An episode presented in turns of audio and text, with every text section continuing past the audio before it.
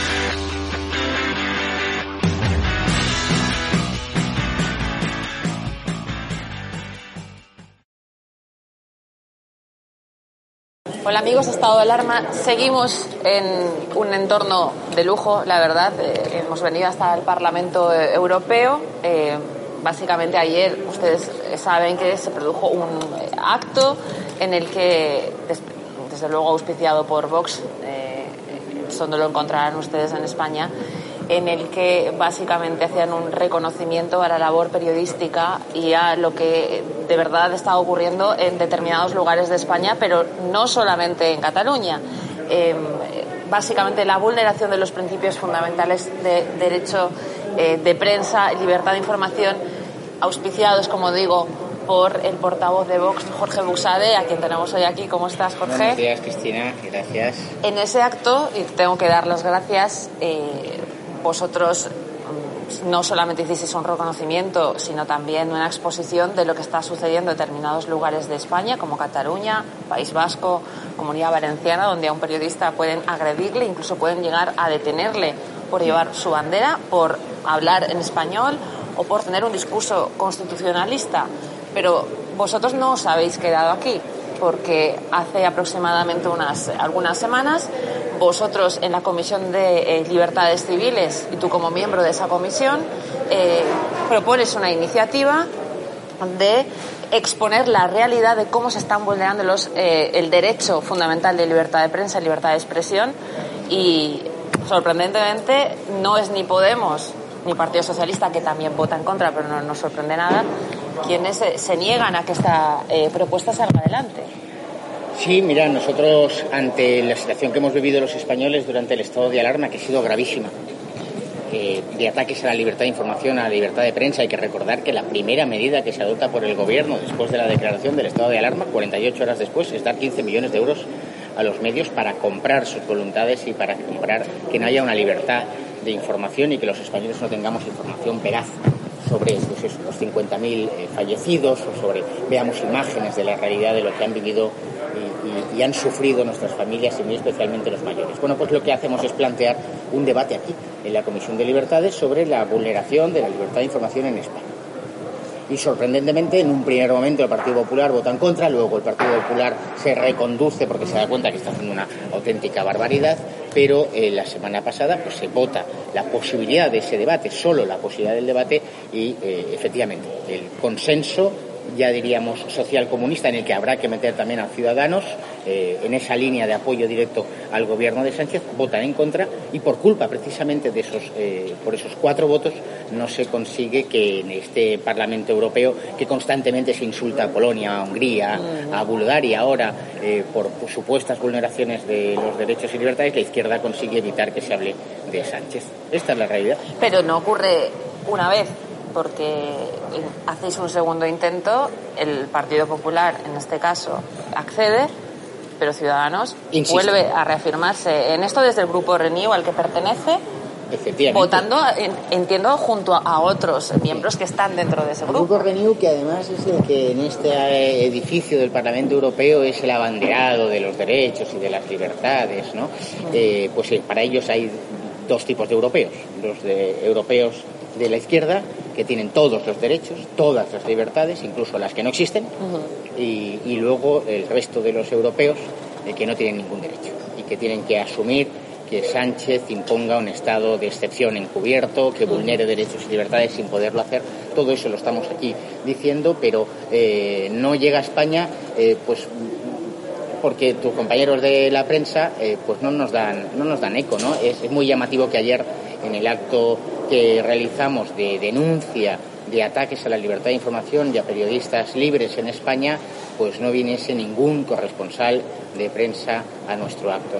Esta es la, realidad. A mí me gusta, eh, constantemente digo esta es la realidad porque es que esta es la foto que tenemos y lo único que tenemos que hacer es conseguir levantar esta foto para que haya una nueva foto que sea una foto de libertad, de igualdad y de, es cierto que la purga está siendo eh, soberbia en, lugares como, España. Desde luego, determinado discurso ya no existe en los debates, ya no existen las rotativas, porque también ha estado ocurriendo, lo hemos visto la semana, esta semana pasada con eh, don César Vidal, un periódico conservador como La Razón. Eh, sin embargo, hay otros periodistas y ahora que estamos en este entorno, me viene a la cabeza el reciente nombramiento de una corresponsal eh, en París, eh, María Eugenia Rodríguez Caló, hermana de una destacada diputada de Podemos aquí, eh, que ha sido, ha sido nombrada directora y presentadora de, Informe Semanal. Sí. Pues mira, es la estrategia de la izquierda. mientras los gobiernos del Partido Popular durante años han cedido y cedido y cedido y retrocedido y cedido y vuelto a retroceder, la izquierda cuando llega al poder lo ocupa de todo, de forma tiránica, de forma abusiva, eh, lo ocupa todo, lo devora todo, porque ellos saben perfectamente lo que quieren, lo que quieren es transformar las conciencias, transformar nuestros modos de vida, eh, llegar al sentimiento, a la cabeza, al corazón de todos los, de todos los españoles, ¿no? Y efectivamente, pues tenemos esas conexiones constantes de los partidos de izquierda con los medios de comunicación públicos y privados y eh, pues una conexión en, toda, la, en toda la sociedad. Y frente a eso hay que dar la batalla, hay que dar la batalla en todos, en todos los lugares y hay que denunciarlo eh, y cuando eh, pues los españoles nos den la posibilidad de llegar a determinados puestos de responsabilidad, que lo van a hacer, que lo van a hacer, pues nosotros actuar de acuerdo con nuestra conciencia siempre y de acuerdo con los intereses del bien común y no como hace la izquierda en esos temas que tú, eh, que tú propones, esos temas de los que hablas y que no existen, no pueden existir en los foros eh, parlamentarios ni europeos ni españoles, eh, como puede ser el tema de la ideología de género, como puede ser el tema de la no solamente la inmigración irregular, sino esa teoría de la sustitución que plantea la izquierda de una cultura liberticida, reconocidamente para mujeres, desde luego sobre todo.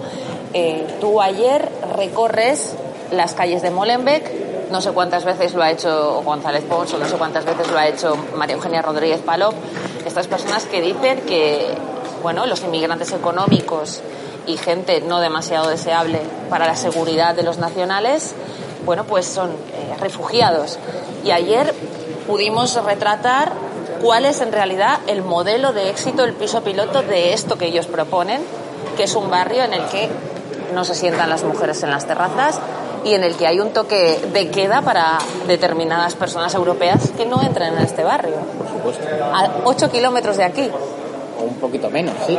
Eh, esta es la, la, la, foto. La foto es que ahora mismo estamos en el Parlamento Europeo, eh, todo el mundo va pues bueno, pues trajeado, con unos buenos sueldos, pues, es, la Arcadia feliz y sin embargo a muy pocos metros tenemos, tenemos la, la, la Sharia, la ley islámica aplicándose en la capital de un Estado europeo como es, como es Bruselas.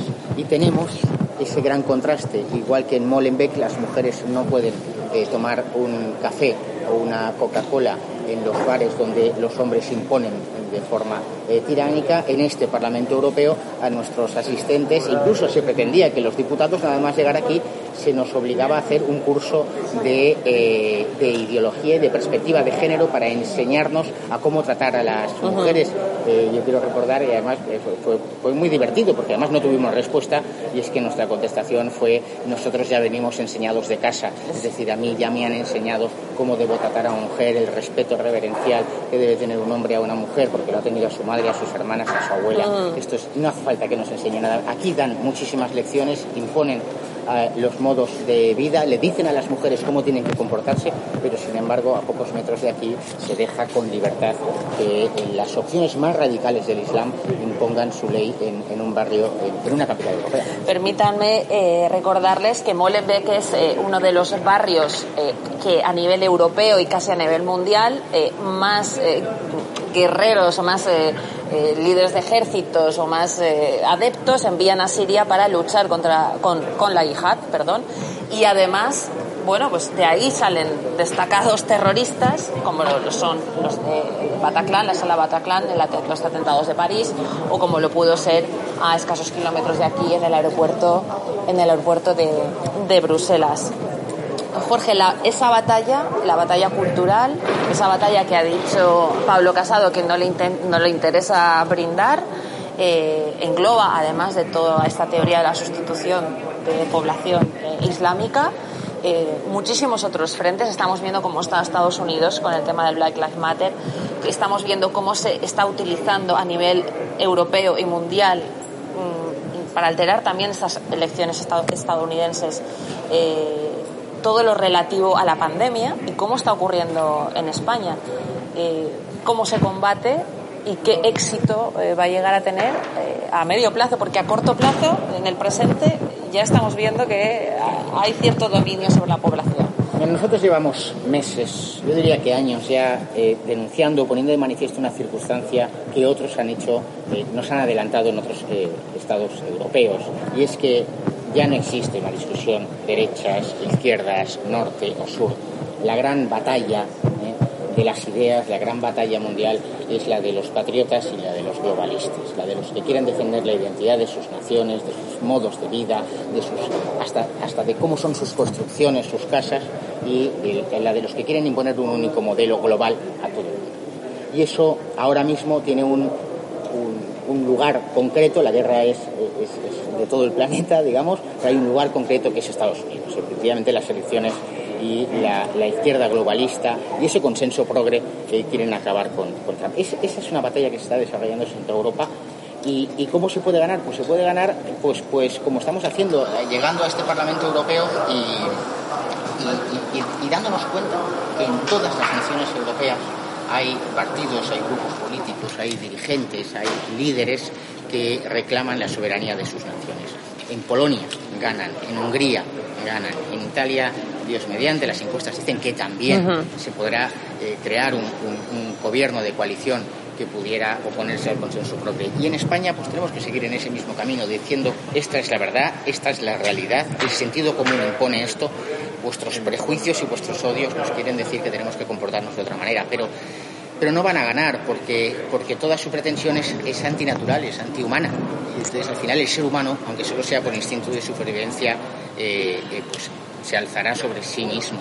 De todas maneras, lo que van a dejar por el camino, el camino de destrucción de valores y de ideas, eh, va, a ser, va, a ser, va a ser brutal. ¿no? Y entonces, pues nuestra batalla en ese punto de heroicidad, pero es la misma heroicidad que tiene el español que ahora mismo eh, ese autónomo que tiene que levantarse o que se ha levantado hace dos horas eh, para empezar a repartir periódicos o para repartir, eh, va a ir a Mercamadrid a repartir por un montón de sitios y que ahora se encuentra con que el, proveedor suyo o el cliente suyo ha cerrado, está sufriendo y sin embargo el gobierno le dice que tiene que seguir pagando la cuota de autónomos. Esta es la realidad. Y tiene dos hijos y, y uno ha entrado al colegio a una hora y otro a otra hora y ahora le dicen que el niño se tiene que volver a casa porque hay un chico en otra clase que ha sido infectado por coronavirus o no. Autónomos a los que el gobierno eh, y el ministro Escriba les acaban de avisar de que le van a subir la cuota de forma inminente. Esos autónomos que han estado pagando 200 y 300 euros de cuota mensual y que han ingresado absolutamente nada. Nada porque tiene el gobierno que pagar eh, sus deudas con todas esas ONGs a las que se les está hinchando con miles de euros para que acojan, entre comillas, a todos los inmigrantes ilegales que a su vez entran en España de forma ilegal con el dinero de otras ONGs a las que también se les está financiando para que vayan a buscarles al Mediterráneo. Es que todo es, todo es tremendo y esto hay que, hay que decirlo porque además los españoles en el momento en que lo conocen, no, conozco ni un solo español al que se le explique esto con toda la naturalidad y vea la realidad y, no caiga el guindo. Esto me interesa mucho porque eh, recientemente o relativamente reciente, eh, Pedro Sánchez llegó con un triunfo de brazo, con, debajo del brazo esos 140.000 millones de euros de fondos europeos para la reconstrucción, que él además eh, vendió como si estuviera leyendo su tesis, como que esos 140.000 millones eran aproximadamente el 60% del PIB español, cosa muy destacable. Eh, esos fondos, cuando llegan, eh, en qué medida van a ayudar de verdad los españoles y a qué se van a dedicar, porque a la semana siguiente salió eh, la señora Cela prometiendo 1.700 millones a Irán, a eh, Venezuela y a, países amigos que ella describió como Latinoamérica. ¿no? Sí. para que quede claro, y no es un invento de Jorge Usadé ni de la delegación de Vox, es la realidad ese dinero va a llegar tarde y mal y no va a llegar a los españoles. Y tenemos una prueba, que es lo del ingreso mínimo vital. Hmm. Durante tres meses, durante el confinamiento, el gobierno estuvo bombardeando con ese ingreso mínimo vital que iba a salvar a los más vulnerables. La realidad, solo el 1% de los que lo han pedido lo han percibido. E incluso familias que estaban recibiendo las rentas que pagaban las comunidades autónomas han dejado de percibirlas. Es un gobierno mendaz, es un gobierno que engaña, es un gobierno que miente. Y mienten también con lo del Fondo de Reconstrucción. Esos 140.000 millones, si llegan, que llegarán en el 2021 bien entrado, eh, no va a ir al bolsillo de los españoles, no va a ir al bolsillo de los necesitados, porque aquí en este Parlamento Europeo la izquierda ha impuesto que ese dinero solo vaya para la transición ecológica, para las grandes empresas que hagan sus procesos de transformación, las empresas que hagan los procesos de transformación digital, etcétera, etcétera, etcétera. La religión ecológica, desde luego, no va a faltar. El alarmismo climático, la religión, la secta, porque en realidad ya se comportan como una secta absolutamente que no admite otra, otra manifestación, otra opinión, sino que para ellos es un dogma irrefutable y si tú no lo admites eres automáticamente expulsado. Estamos expulsados. Llegan los feligreses del cambio climático, pero eh, los benedictinos tienen que ser desalojados por orden del gobierno del Valle de los Caídos, de la Basílica del Valle de los Caídos. Eh, yo recuerdo hace un año, cuando a este gobierno le costó tres escaños y hacia abajo eh, algo que iba a suponer un hito para el socialismo, y no solamente para el socialismo a nivel electoral, de rédito electoral, sino para la sociedad. Eh, ¿cómo, cómo, ¿Qué le dirías a esta gente que te decía que erais eh, unos eh, conspiranoicos cuando decíais que no se trataba de Franco, sino de, eh, de la cruz, de la religión. Es que esto ha sido claro desde el primer momento y los únicos que lo hemos dicho, no, no se trataba de la tumba del general Franco, ni se trata de la tumba concreta de ningún fallecido. Se trata de acabar con la cruz, esa cruz de cuelgamuros que efectivamente pues, ilumina toda Castilla, ¿no? Eh, porque lo que quieren es acabar con la cristiandad, con toda nuestra forma de vivir, acabar con la familia, con la nación, con todo aquello que nos ha hecho, que nos ha hecho fuerte, ¿no? Esconder nuestra literatura, esconder nuestra cultura, nuestro arte, dejarse rendidos a la entrada de, otras eh, civilizaciones que vienen a, destruirlos y sobre todo, sobre todo, eliminar todos los resortes que haga, hacen que un ser humano eh, en los momentos difíciles, cuando uno está sufriendo, ¿a quién se acoge? A su padre, a su madre, a un hermano, a la familia, al vecino incluso de tu municipio, a una bandera, a una idea, a un proyecto nacional. Entonces, si todo eso se barre, no tienes más que acogerte a una aplicación que te permite comprar muchísimas cosas en tiempo real. Y este es el gran objetivo, convertir el gran consumidor, el consumidor perfecto, un tipo que solo se va a dedicar a consumir. Va a consumir productos, va a consumir servicios y va a consumir basura intelectual. Y esto es lo que se pretende.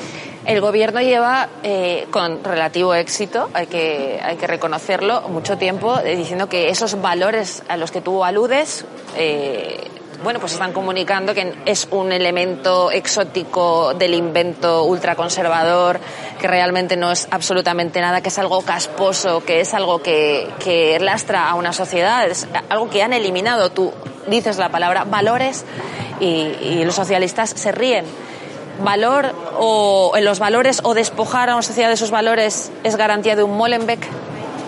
Es un paso hacia adelante hacia un Molenbeek, pero es que eh, tenemos pequeños Molenbeeks ya en, en España, ¿no? Yo otras ciudades no las conozco, pero conozco mucho mi ciudad, es el Raval. El Raval es un pequeño Molenbeek, eh, pero lo, dice, oiga, este, usted se lo inventa. No, no me lo invento. Tenemos un hecho cierto, es que hace dos semanas Ignacio Garriga y Rocío de Mer intentan hacer un paseo por el Raval y son directamente expulsados por las hordas separatistas con el apoyo de esos eh, eh, jóvenes refugiados eh, que se dedican también a, a golpear, a amedrentar e intentar linchar a uno de los nuestros. Y pasa exactamente lo mismo que pasa aquí. La policía tarda 30 minutos en llegar. En ese caso es la policía autonómica y aquí son esas policías locales de distrito que también dicen, oye, ostras, yo a Molenbeek, pues claro, para entrar en Molenbeek hay que ir casi con armamento de guerra y tardan una hora y cuando han llegado aquello ya pues, está Sí. incendiado. Jorge, para terminar, eh, estamos aquí en este entorno y a uno se le olvida por todo lo que lleva sucediendo en la política eh, española y sobre todo por, to- por todo el asunto relativo a la pandemia mundial, que eh, hoy en día hay un delincuente que eh, sigue prófugo de la justicia en España, que pasea por estos pasillos todas las semanas, que es diputado, eurodiputado, que tiene todos los derechos que tenéis vosotros, que desde luego no habéis cometido ningún delito. ¿Y mm, cómo está el tema del euroorden y de esa reforma del euroorden? ¿Qué garantías o qué posibilidades hay de que este sujeto realmente pueda llevar, pueda ser llevado ante la justicia eh, española? Sí, es el amigo, el amigo de Sánchez y de Iglesias, Puigdemont, pero no solo él, ¿eh? también está Comín y Clara Ponsatí. En realidad tenemos a tres aquí eh, que con la colaboración del Partido Socialista eh, pues están en el Parlamento Europeo. Digo la colaboración del Partido Socialista porque quien ha permitido todo esto es Sassoli, el presidente del Parlamento Europeo, que es... forma parte del Grupo Socialista. Sassoli es presidente del Parlamento Europeo por el apoyo de, de Sánchez y efectivamente ha pagado, ha pagado su deuda permitiendo que estos tres estén en el Parlamento. Bueno, aquí tenemos dos temas. Uno, el suplicatorio, es decir, que el Parlamento Europeo dé el, el, el placet, el ok, para que estos tres tipos sean llevados eh, ante el Tribunal Supremo y respondan de sus responsabilidades que tienen ante todos los españoles, que esto ha quedado pues eso, parado por el coronavirus y que esperamos que en este último trimestre eh, se lleve ya al Pleno del Parlamento Europeo y podamos efectivamente eh, decir públicamente que estos tienen que ser juzgados y que no hay ninguna excusa para que no sean juzgados como cualquier, como cualquier español. Y por otra parte el tema de la euro. Para nosotros es esencial modificar la euroorden. Eh, Europa se vendió como un espacio de libertad, seguridad y justicia. Si no se garantiza que las resoluciones de los tribunales españoles sean cumplidas por todos los Estados miembros sin excepción y que Bélgica deje de ser un santuario, como fue de la ETA y ahora santuario de golpistas eh, separatistas, eh, la, la Unión Europea va a entrar en una nueva crisis muy severa. Porque estamos utilizando Schengen y nuestro espacio de libertad para que los inmigrantes ilegales puedan entrar. Ayer mismo salía la noticia que Conte, el presidente del gobierno italiano, ha permitido que 300 inmigrantes ilegales desembarquen en Italia. Malta lo había impedido, pues él lo permite y estos 300 ahora mismo podrían estar ya en Madrid paseando tranquilamente. Pues esto, si esto es un espacio de libertad, seguridad y justicia, no puede ser que los inmigrantes ilegales, las mafias de tráfico, las mafias de narcotráfico, los que trafican con armas, cualquier delincuente pueda circular por el territorio europeo, pero sin embargo las resoluciones del Tribunal Supremo Español no se cumplan por Bélgica. Esto ha puesto, estamos ya en marcha, en septiembre inició el proceso y eh, pues esperamos que también en este último trimestre ya haya una resolución del Parlamento Europeo pidiéndole a la Comisión que se cambie, que se cambie esta norma.